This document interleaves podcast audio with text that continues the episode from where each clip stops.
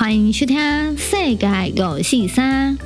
Hello, hello, good morning. This is Adam from Vancouver, Canada. Welcome to our 543 World Chat channel. Bonjour, c'est Kate de Paris. Bienvenue sur notre podcast. Selamat malam, nama saya Emma dari Indonesia. Hi，这里是集结旅居世界各地优秀台湾年轻人创业及文化分享交流，欢迎收听我们的 podcast。Hello, listeners. Welcome to 543 World Chat. We hope you enjoy the content and get the most out of it. Follow us on Instagram at 543 underscore World Chat. And don't forget to leave us a message for a chance to win a customized 543 World Chat keychain. Hi，大家好，我是充满粉红泡泡浪漫派的 Emma。Hello，大家好，我是不太浪漫的务实派的 Adam。 说到浪漫啊，大家应该都会想到时尚之都法国巴黎吧？哦那 Emma 说到法国巴黎，你有去过吗？其实我最想去的地方就是巴黎，但是一直都没有机会。那现在更没有机会了，因为现在的物价又那么贵，机票钱又那么贵，要怎么去啊？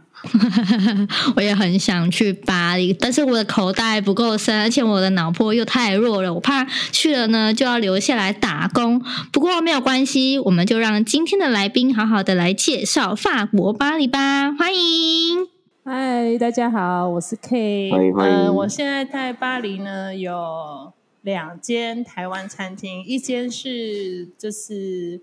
让 K 大家可以好坐下来好好吃饭的，它叫 Chez Agia。那第二间呢，就是我们今年才刚开幕的便当店。然后呢，因为是家族企业，所以呢，它叫做阿梅亚。所以我们有阿季亚跟阿梅亚。那希望呢，大家有空来巴黎旅游的时候，如果吃腻了冷冷的法国料理，也可以来吃一些羞羞的、充满家乡味的台式料理哦。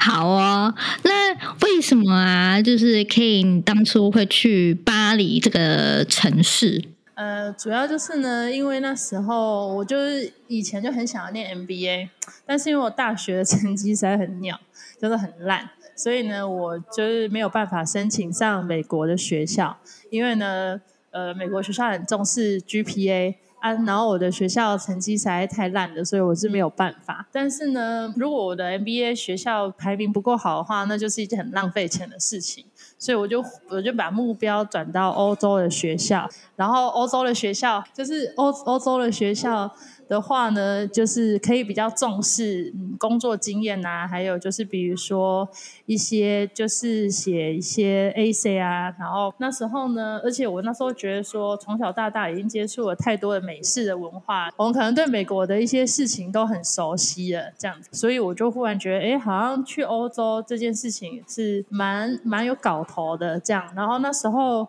我就申请了两间学校。一个是巴黎的 HEC 跟那个巴塞隆纳的 ESADE，那两间学校都有录取我，这样。然后呢，就我那时候其实很挣扎，因为两间学校都有它各自的优点，所以我那时候就有就是安排了一趟到欧洲看学校，这样。然后我那时候在巴黎的时候呢，手机还被偷，总之就是一件倒霉，就是非常倒霉的旅行。我到了第二天，我的手机就被偷了。然后我去报警的时候，警察跟我说：“啊，你有看到那个小偷长怎样吗？”我想说：“靠北，怎么就没有看到？”我说：“没有。”然后他就说：“哦，没有看到哦。”那你有手机有买保险吗？我说没有。他说：“那我跟你说，旁边有一间 Apple Store，你可以再去买一只手机。”我那时候真的觉得警察超靠背，我就觉得好算了。但是很屌，因为第二天我的手就被偷，所以很多东西都很不方便。那我还要去巴塞隆纳，然后呢，我就是这样很艰难的度过这趟旅行。然后我就是，可是我去巴塞隆纳的时候，我觉得它可能是每个人很喜欢的城市，可是我其实没有那么喜欢。我在那边没有一没有特别的感觉，我就觉得那个城市很很跑跑跳这样子，就觉得嘣嘣嘣嘣，然后每个人就很老雷达这样，然后我就觉得这样好像不是我的 style。但是我没有觉得不好，只是我觉得好像这不是我的 style 这样。然后我就回到巴黎，因为要从巴黎回台湾嘛，最后一个晚上我就走在巴黎的那个路上，嗯、因为是一个礼拜天晚的晚上，所以而且那个礼拜天又很悲剧，我不知道。我那时候不知道欧洲礼拜天晚上什么东西又没开，然后我就很冷，因为是春天的时候很冷，然后晚上餐厅也没开，什么也没开，那个超市也没开，我走了大概快一个小时都没有东西吃。但是就是在这么悲剧的状况下，我还是觉得说，哇，这个就是这是一条那默默无闻的街道，我还是觉得哇，巴黎很美。我就觉得我应该想要，也不是浪漫，就是说巴黎有一种很祥和宁静的感觉。这样子，就是你会想要在这边生活，我也不知道，我那时候的感觉就是这样，我就觉得这是一种 feel，然后再加上我就觉得哇，我经过这么多这么鸟的事情，我还会有这种感觉，那 可能是我真心的喜欢这个地方，然后我就觉得我要找一个有爱的地方，我回家就毅然决然的 选择了巴黎的学校，所以我就我就来这边念书了。这样子，好，那就是这就是为什么，就是你后来选择留在巴黎，然后为什么读完书，然后就又继续留在巴黎，而不是选择到其他的城市呢？嗯、主要就是因为那时候我们我们毕业的时候嘛，而且在学校的时候，大家都会研究一下，就是要不要留下来啊？因为因为念完 MBA 之后就是要找工作嘛。啊，我就是那时候台湾的政治情势就是 有一点诡谲，然后呢，我就觉得啊，如果可以多拿一本护照，也是一个就是人生可以多一个选择嘛。然后我那时候就，而且我那时候在 MBA 最后的时候，本来可以差一点就可以拿到 Amazon 的一个 offer 这样子。我那时候觉得哇，我过关斩将到最后一关了，理论上应该是不会被刷掉了。就一靠，我就是被刷掉了那一个，唯一一个。然后我就觉得那时候就是因为因为法国的，因为法国的规定就是你要连续居住五年哈，然后缴税三年的记录，你就可以申请国籍。然后我就觉得，哎，这听起来不难呐、啊，就觉得，哎，哎，而且读书的时间是算在这个五年里面，很多国家都不是嘛，所以我就觉得，嗯，不管怎么样，我都已经来两年了，我只要再努力撑三年，而且他也没有说缴税要缴多少，只要有缴税就可以了，我就觉得我一定要努力留下来。然后后来，呃，因为那些就是那些工作的，就是忽然之间不见嘛，我就有点灰心。然后呢，我那时候就是不知道该怎么办的时候呢，我同学就会说，呃，而且那时候我就觉得说啊，还是要回科技业吗？但是我就觉得我不想要再回科技业。哎，那可以说到之前呢、你在科技业就是工作的经验，那可以跟我们分享说，呃，你之前是为什么到科技业上班？然后呢，又是什么原因让你到法国读 MBA 呢？呃，主要就是其实我大学念的是化学系，但是在念化学系的过程，我真的是觉得我对化学没有什么天分。可是我高中的时候，我觉得化学很好，我觉得我很厉害，我会就是做实验什么。但是因为大学大学化学跟我想象中的跟他不赶快这样，所以我在觉得在大学的时候，就念的有点坑坑巴巴的这样。我我我觉得我一向是蛮会念书的人，就大学就就大失败这样。所以我大概。可能大学的时候，大二大三开始，我就参加很多商业活动，就是我觉得我的志向可能在那个地方。然后后来，所以我那时候哦，就是大三的时候有一个在交大嘛，有一个麦肯锡到交大征才，然后麦肯锡又来征才，校园征才的时候，都是都是那种穿的，你知道女生啊，都穿那种套装啊，高跟鞋啊，哦，整个很专业，刚刚就厉害这样子啊。那我就觉得啊，以后我就是要这样子，我就要成为麦肯锡的人才这样。嗯、然后我那时候还偷偷的把一张麦肯锡的那个海报偷回房间，贴在我的宿舍那个天花板上面。嗯、我每天睡觉，我就看着那个麦肯锡，我就觉得 This is my dream 这样子，我就觉得哇。那听说那个管理顾问业每天都是就是就是住在那种五星级饭店啊，你知道吧？啊，然后在各种不同的城，我觉得我都去念 MBA，我要找一个就是你知道 career，就是不是找一个 job，就是不是只是找一个糊口的工作。我觉得应该要诶仔细想一想，说什么是有自己比较热忱的，因为可能就是你也不可能人生再有一次重大的这种什么 career switch 这样，因为念 MBA 就是让你可以有个转换。工作这样转换产业的机会吧。嗯、然后那时候就想了一下，然后我就忽然想到，在那时候在念 MBA 的时候，我们我在学校就办了一个台湾周，就台湾日啦。然后呢，就是一个呃，我们下午的时候有一些园游会的活动啊，然后晚上的时候就是。准备一些食物给大家吃，这样。嗯。然后那那个过程其实很辛苦，因为我们只有两个人要办一个那么大的活动，又只有一个多月，那是我的 时候的想法。美食与文化，然后然后我就觉得，嗯，而且巴黎那时候也没什么台湾餐厅，所以我就觉得，如果可以把台湾的一些餐厅，就是带到巴黎，好，巴黎的市场，那感觉好像也是一件蛮屌的事情。而且我觉得台湾的餐厅跟服务业的水准其实是很高的，是我完全觉得是可以称霸法国市场这样，所以我那时候就觉得啊，那就应该要做这个，就想要做这个事情。可是我又不是餐饮业的啊，所以我觉得如果我要去做品牌代理的话，我应该也要自己有在这边经营餐饮业的经验这样。然后我就想说，办先开一间小小的餐厅，就了解一下，呃，开餐厅在这边开餐厅需要怎么样的一些资源啊、法规啊。但是，所以就是那时候就是开了公司，然后开了第一间餐厅，血压计啊。好，听完听完 K 姐的曲折，这个很曲折的一个路程，那我也想要就是恭喜一下那个 K 哈，就是欢迎你加入这个呃餐饮业，因为我也是本身身是经营餐饮餐厅的这样子，那我也知道，我也知道是非常非常的忙这样子。那我也知道，就是说可以可以有呃，就是也有家庭，然后又要经营两家店这样子，那你是怎么克服这些？因为我知道非常非常忙，要照顾家庭，又要照顾餐厅，你是怎么样克服这些呃，就是时间的冲突？呃，主要就是因为有两有两间店之后，就是觉得餐厅其实说实在，我现在并不是那种哦，有一每一天无就是每一个时刻都有事情做，其实不是这种忙碌。我觉得我们的忙碌主要是来自于，就是每一天会有很多不同突发的状况，就是说可能这个东西坏掉，那个东西我要修理，缺这个缺那个，就是你的生活会充满了很多需要临时处理的事情。好，员工的事情也是啊。或什么的，那以前只有一间店的时候，其实还好，就是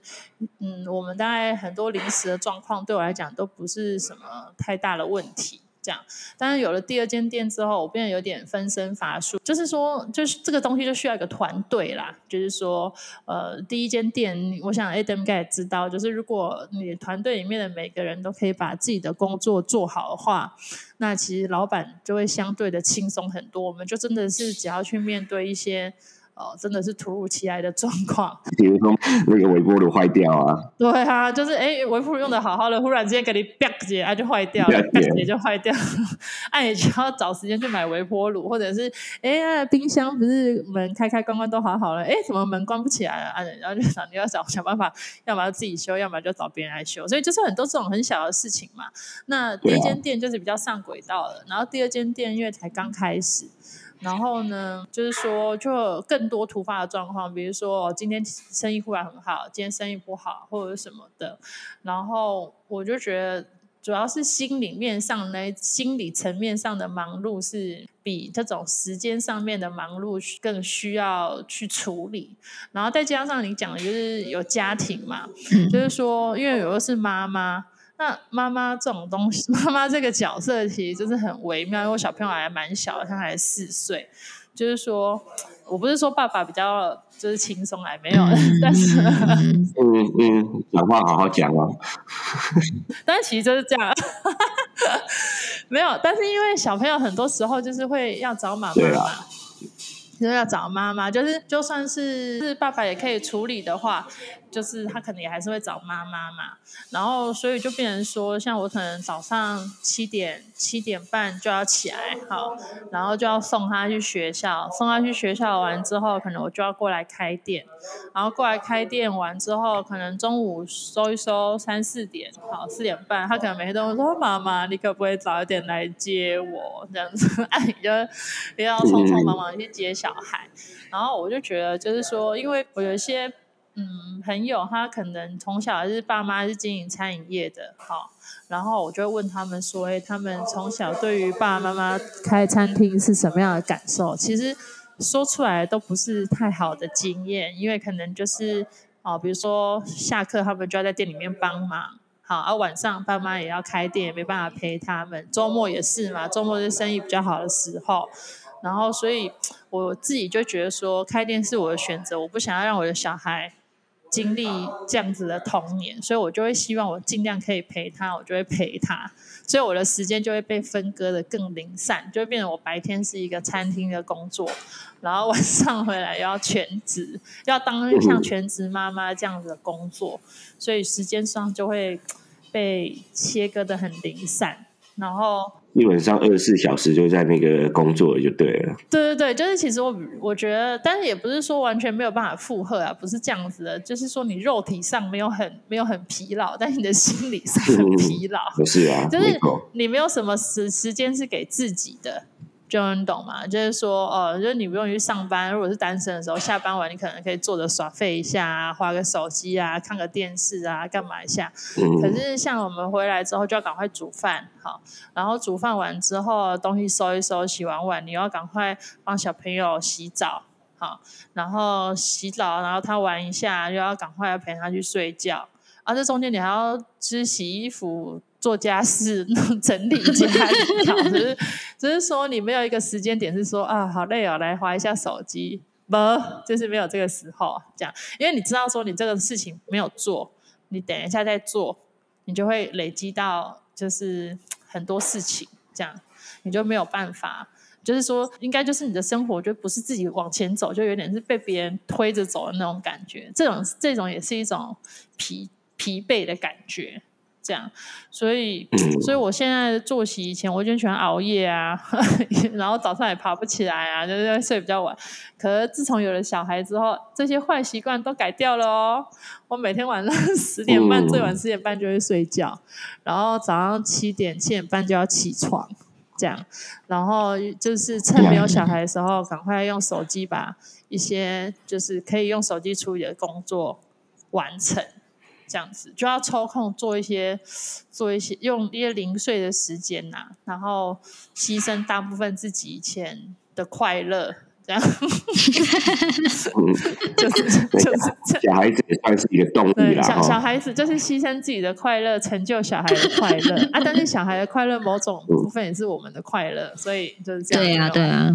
对啊。是，那你刚你刚刚牺牲自己的快乐，那除了牺牲自己的快乐，还有没有还有什么什么地方需要取舍嘞？比如说，可能像你刚刚讲的，呃，可能没时间带他们出去玩啊，然后就一定要在店里顾啊，或者是什么的。取舍哦，其实我有我，我就是我想了一下啦，就是说我个人是很难取舍事情的人，我就是那种会很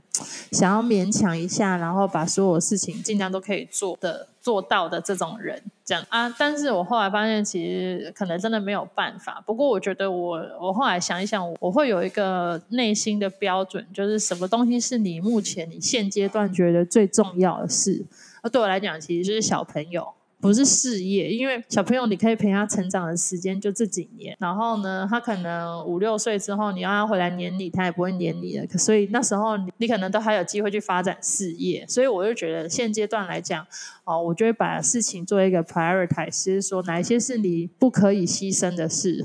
比如说小朋友，好，那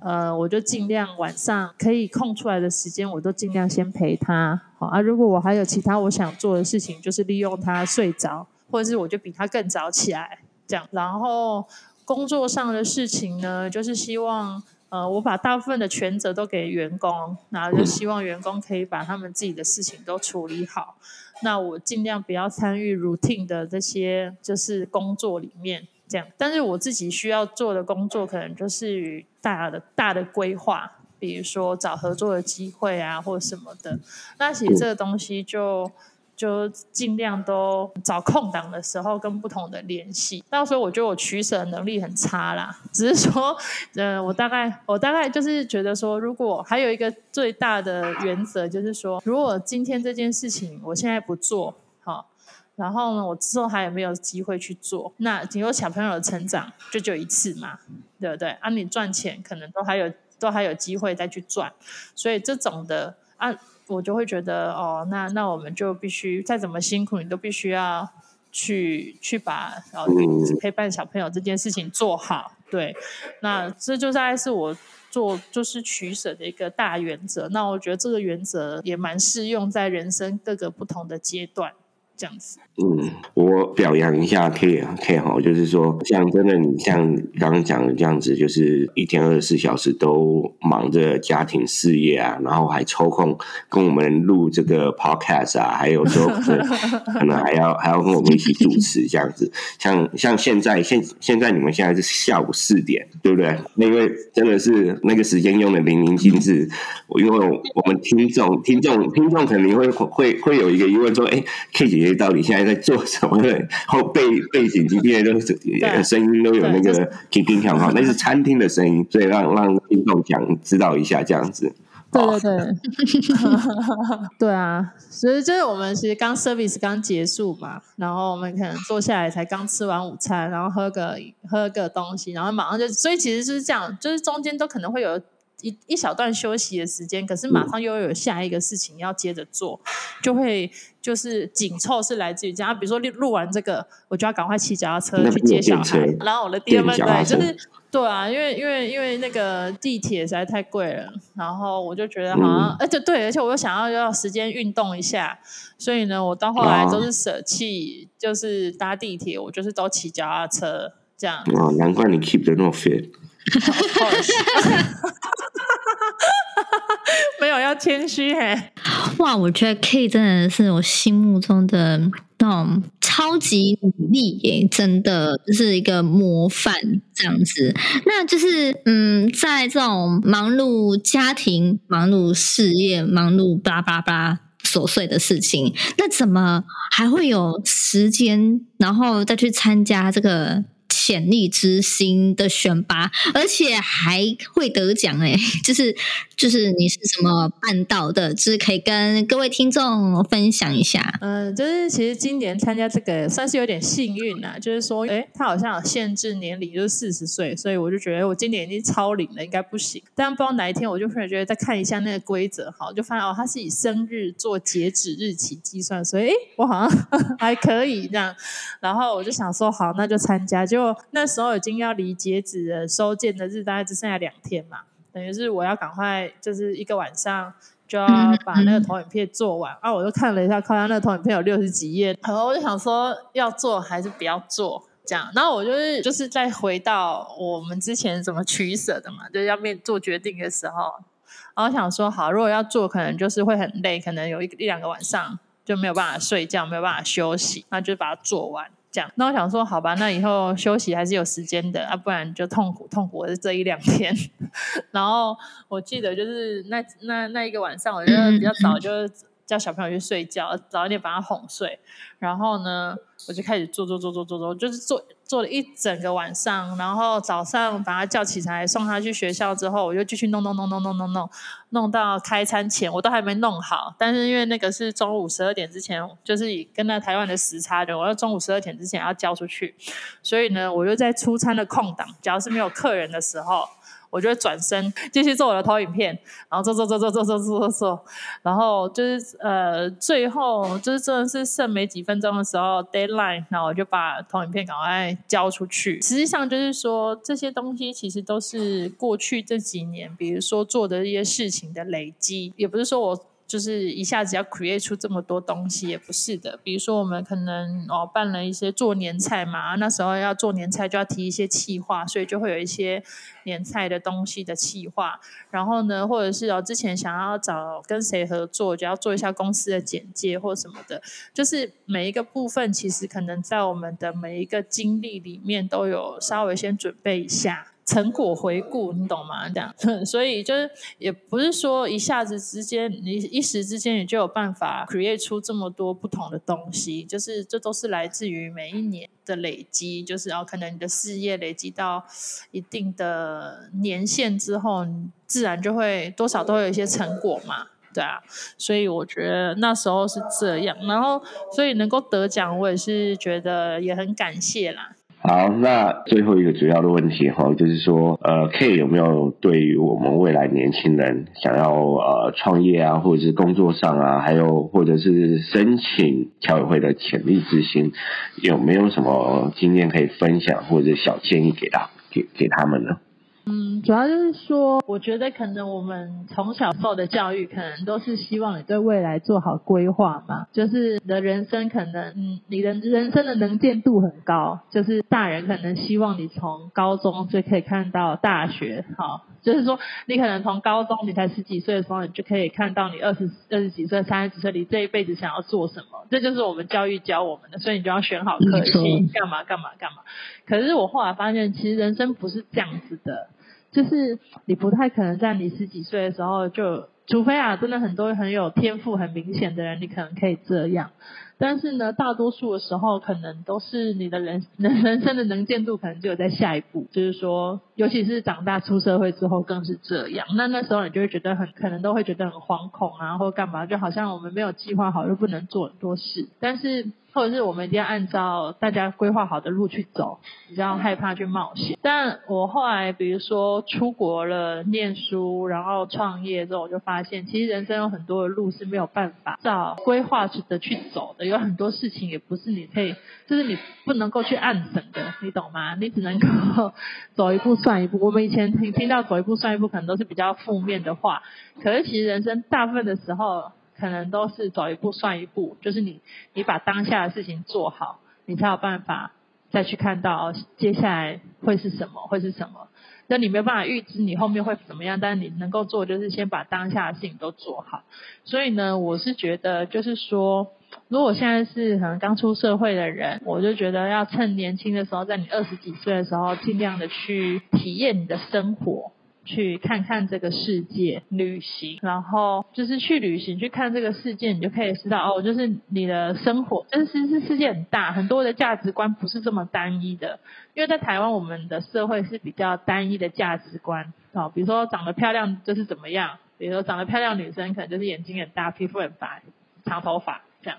可是可能在国外的社会，我觉得国外社会可能比台湾好一点的事情，就是他对于很多事情的。定义是比较宽广的，好，那在台湾成功的定义可能比较单一，就是说，呃，你就是要找到一个好的工作，啊，有不错的收入，生活稳定，就是成功。可是可能在，比如在法国，呵 呵就是法国人比较浪漫，他们对于人生的成功就有很多不同的定义。那我觉得这种事情就是你越早看到，越早接触到，你就会你的视野什么就会宽广一点。这样，然后也如果有什么梦想，就勇可以勇敢的去追求，因为没有一条路是简单的。就是说，平安稳有安稳的生活需要面对的压力，就是那种窒息感，你要去克服那种人生的窒息感。就是你可能一路都很安稳，然后然后这是小插曲。我那时候二十几岁的时候。我反正我环岛两次，哦，真假的？我其他都环岛两次，对对对。现在都还在骑脚踏车。我会啊，还有我就是很会骑脚踏车啊，那时候很 fit，好吗？对对对，然后那时候我们规划路线的时候。我们就想是要骑台十一线还是台九线啊？因为台九不就是一路平坦的平原吗？对不对？那台十一可能就海岸嘛，多少有一些起起伏伏。然后我们那时候就很菜啊，就说啊，我们就骑台九好了，台九比较舒服，比较平。后来呢，我在那个脚踏车上，因为你实在是太多时间可以思考人生了，我们就我就思考出一个 一个理论，就是呢。没有上坡的辛苦，你就没有下坡的爽快。但是呢，你知道，我是从这中间领悟出一个，就是呢，一路平坦顺遂的人生，可能也不是我们想象中的那么的有趣。没错，没错。有时候你的人生有趣或精彩，就来自于这些，知道吗？上上下下的波折。所以我觉得年轻的时候不用害怕去去承担这些，因为没有哪一条是比较好的路，就每一条路都有它应该要应该要面临的一些辛苦。所以就是选你想要做的事，然后对自己负责。这样，然后如果想要参加潜力之星的同学，其实也不用把它想象的这么复杂，你就是做好你现在在做的事业，然后整理出来，就把你完完整整把你这几年在做的事情完完整整的整理出来，想一想，就是哪一些是你做得好的，哪些是你为什么需要你参加这个活动，这样，那我觉得这个东西整理出来，自然就是一个很好的一个。成果发表。That's it。很好，很好。啊，因为这些都是一个很好的那个经验分享，然后很真诚的、真诚的建议啦。因为我们小时候，小时候爸爸妈妈跟我们讲的时候，我们基本上说立功杀小，就是这样。对，是知道我们是叛叛逆啊，然后知道我们真的去亲身体验啊，还有自己有小朋友，还有结婚生子之后，才知道哦，爸爸妈妈在讲什么。所以。真的建议也是，就是说，呃，要亲身体验，然后你就知道什么是对的，什么是不对的，或者什么是属于呃适合自己，什么不适合自己这样。哇，那真的是谢谢 K 姐姐今天啊，给、我们这么精彩的介绍啊，我们分享她的心路历程。那想必听完这两集 Podcast，我们的 Adam 跟 K 呢，他们都是餐饮业的潜力之星。那相信大家对这个。行业应该都是更了解，那也欢迎大家呃之后有任何问题都可以随时的留言，然后跟他们互相交流。对对对，那如果大家有机会的话，到巴黎，呃，我们这个非常浪漫的巴黎，那我们台湾餐厅的阿基亚，到时候我可以留言跟他讲一下，哎，我什么时候去啊？我可以就到现场。对，去是阿基亚吃萝卜饭。再次谢谢 K 的分享，Thank you for listening to our five four three World Chat. So long from Vancouver, Canada. Until next time. Merci. Au revoir. 坦白就吧。